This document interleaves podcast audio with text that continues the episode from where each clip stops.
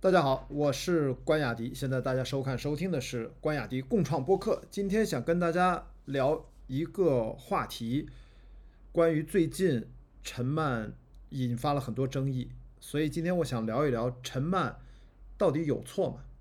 关于陈曼，她的争议是一个审美问题吗？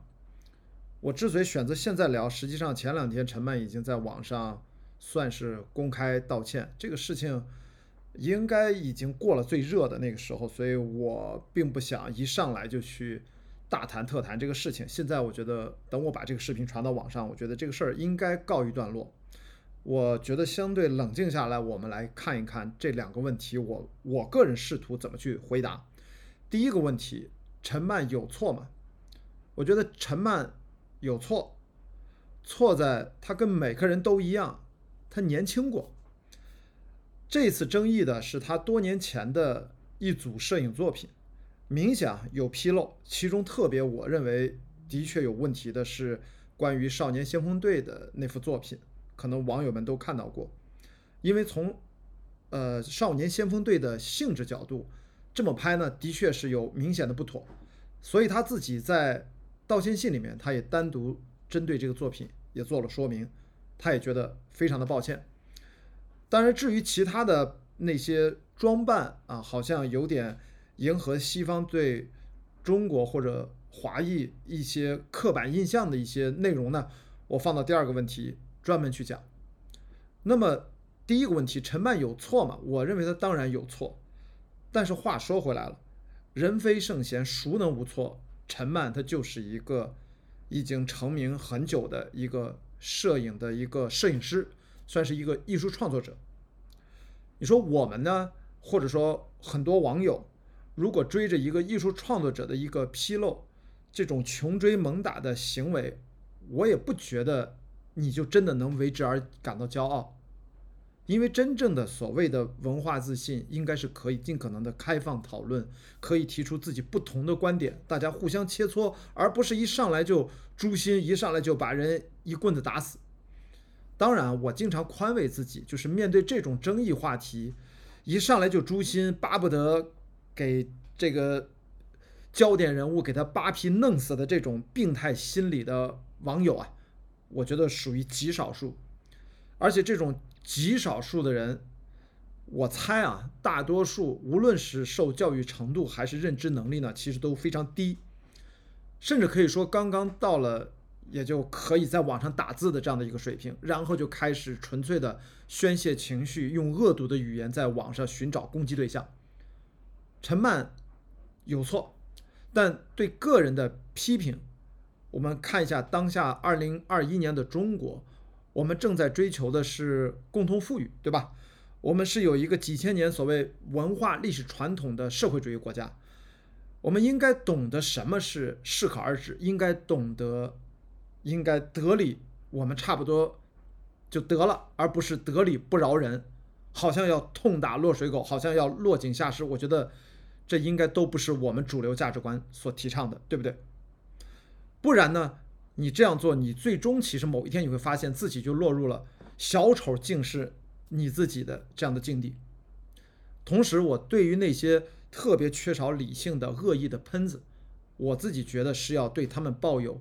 更大的警惕，因为动辄上纲上线的思维方式呢，只会阻阻碍你我的共同进步啊！不管是个体还是整个国家的层面，我认为都一样。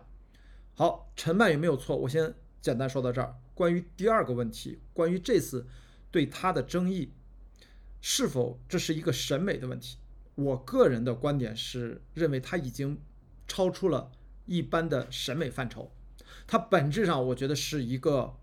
本土文化传统和审美话语权争夺的问题，因为审美是主观的，创作啊，他的这部摄影作品或者其他任何的艺术创作，它是讲情境的，那一刻他是怎么想的，那一刻他是一个什么创作的前提条件，对不对？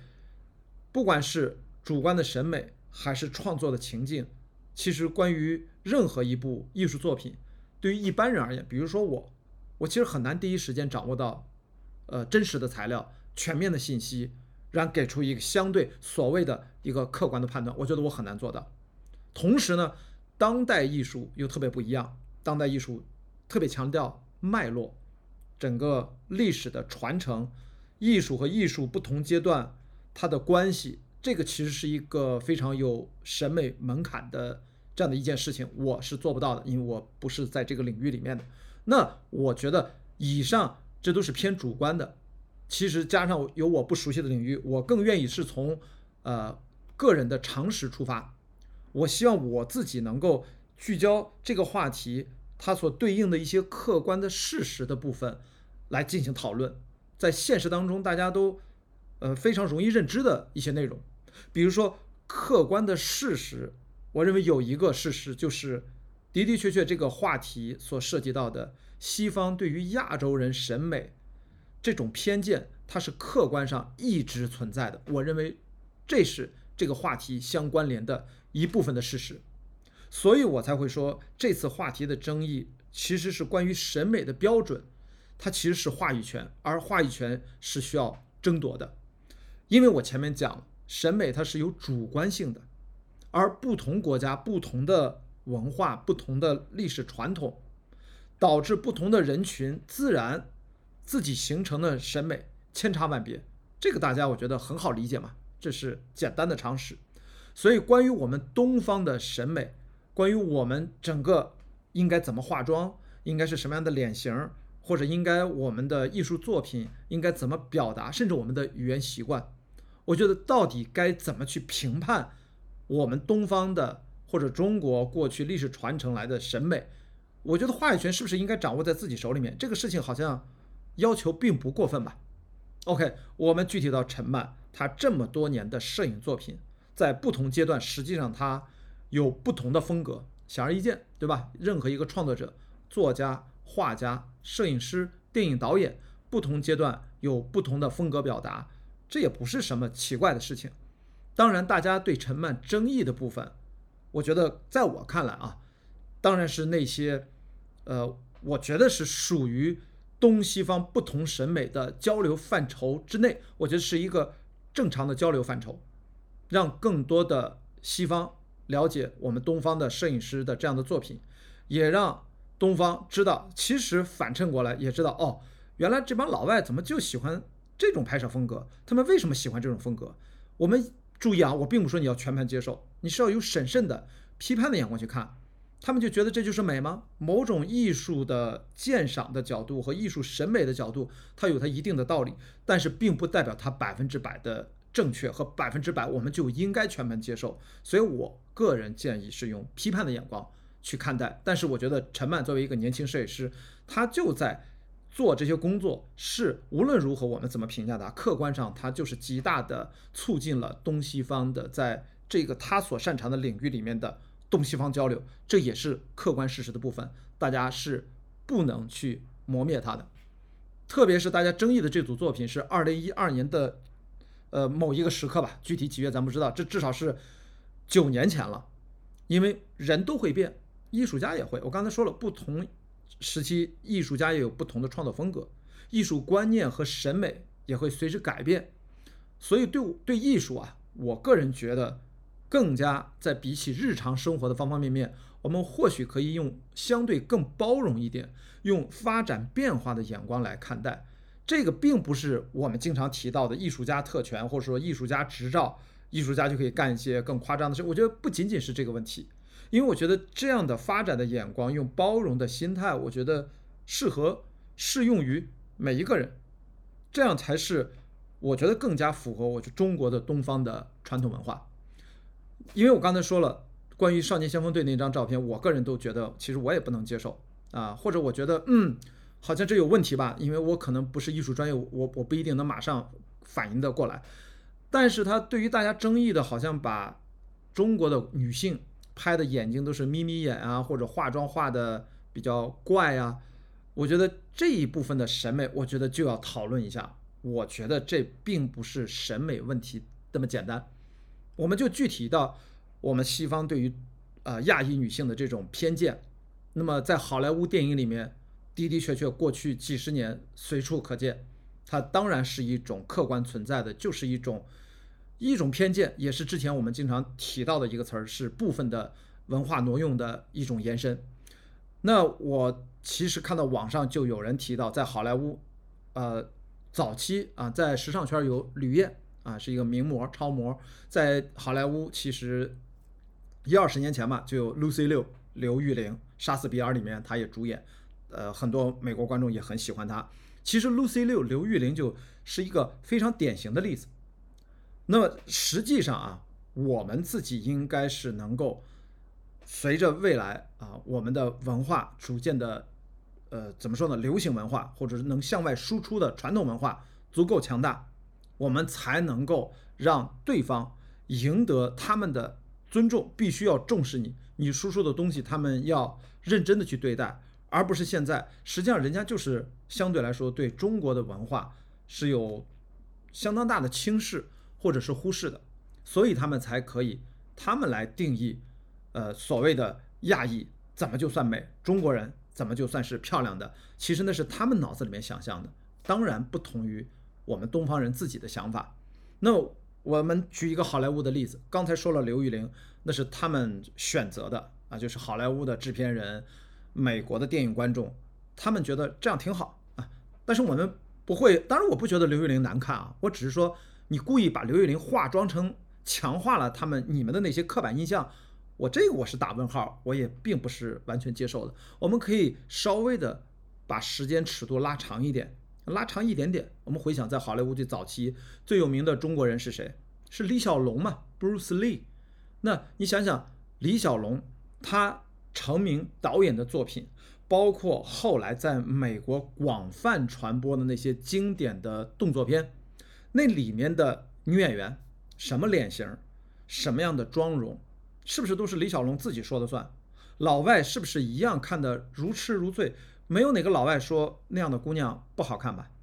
再到后来，第二个 就是想模仿成龙进入好莱坞的，呃，想模仿李小龙进入好莱坞的就是成龙。我们想想成龙他是什么样的形象，包括他有了很多尖峰时刻等等，后来一系列在好莱坞的重要的代表作品，想一想他是代表的是一种什么样的？我觉得是健康、幽默、能打，也非常有人性的一种一种形象。我觉得也是积极的，当然也不呃某某些电影里面的细节，我觉得他是依然是符合好莱坞对中国人的偏见。但是我觉得大部分从李小龙到成龙。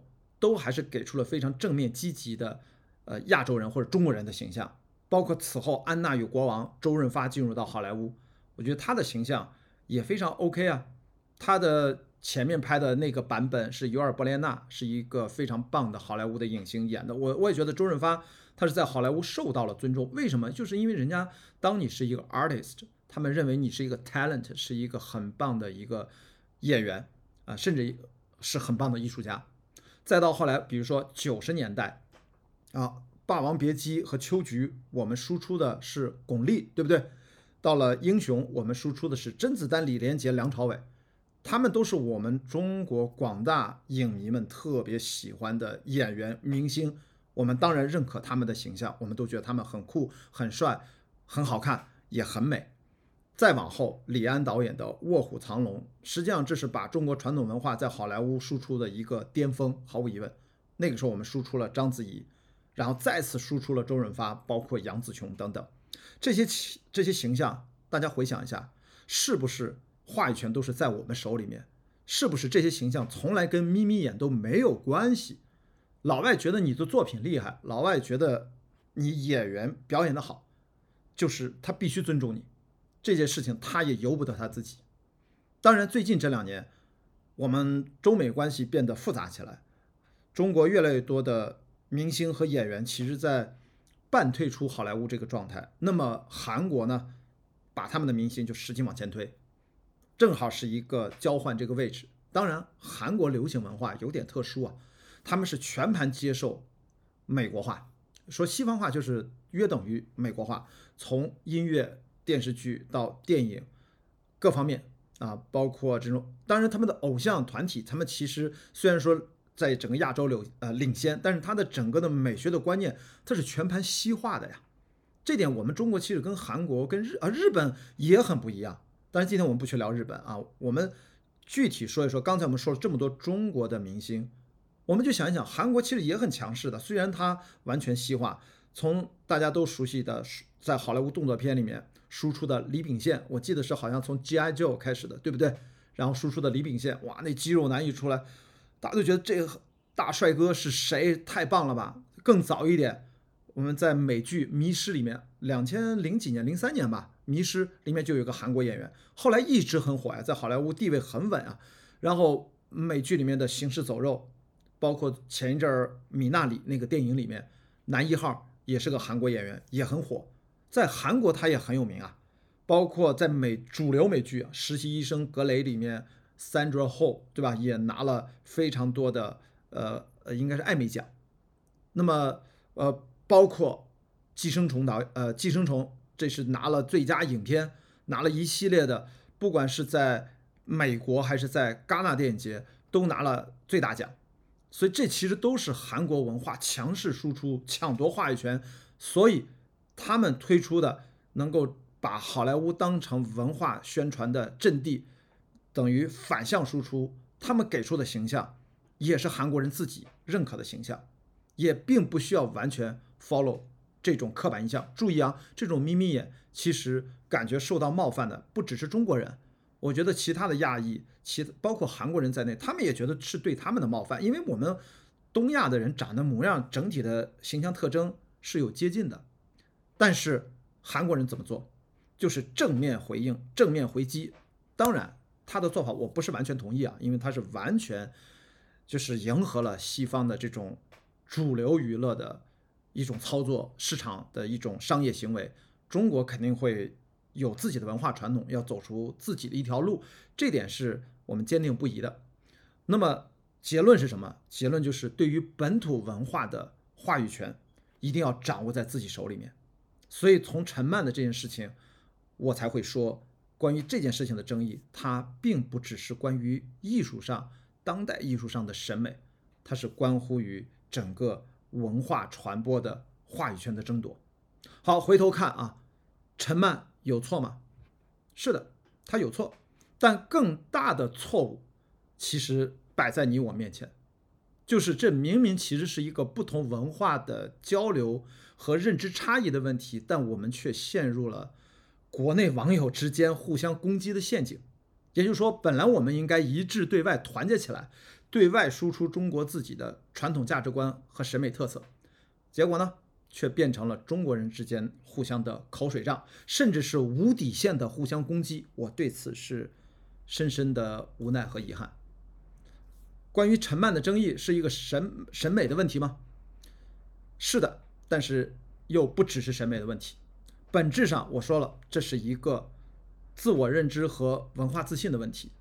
这是一个是否可以彼此坦诚交流，不必凡事我们上纲上线。可以有开阔的心胸去团结一切可以团结的人，然后共同进步的问题。我最后还是要说，对于那些巴不得用口水去喷死陈漫的这种极少数的网络喷子而言，估计啊，我说什么，在自己的播客里面闲聊什么，也不会唤醒他们。我说这些话是给另外那些百分之九十九以上的大众网友们朋友说的，啊，因为。那些极少数的网络喷子，他们那种落井下石和这种只捡软柿子捏的这种行为，在任何时代，在任何文化背景下，都是人性里最懦弱的表现。我们应该尽量少受这种极少数的极端言论的影响。希望大家，你和我都能在生活当中尽可能的从事实出发，而不是从情绪出发；从常识出发，而不是从极端出发。我们努力去独立思考，好吧？这就是今天关雅迪共创播客。我们我突然临时想到陈曼这件事情，好像也快过去了。那我们不在最热的时候，单独来聊一聊我的一些个人的感受。好，如果你喜欢我的播客，希望在全网的泛用型的播客平台搜索“关雅迪开放对话”或者搜索“关雅迪共创播客”进行收看收听，或者在。全网的各大视频网站上也可以搜索观看。那我们今天先聊到这里，明天再见，拜拜。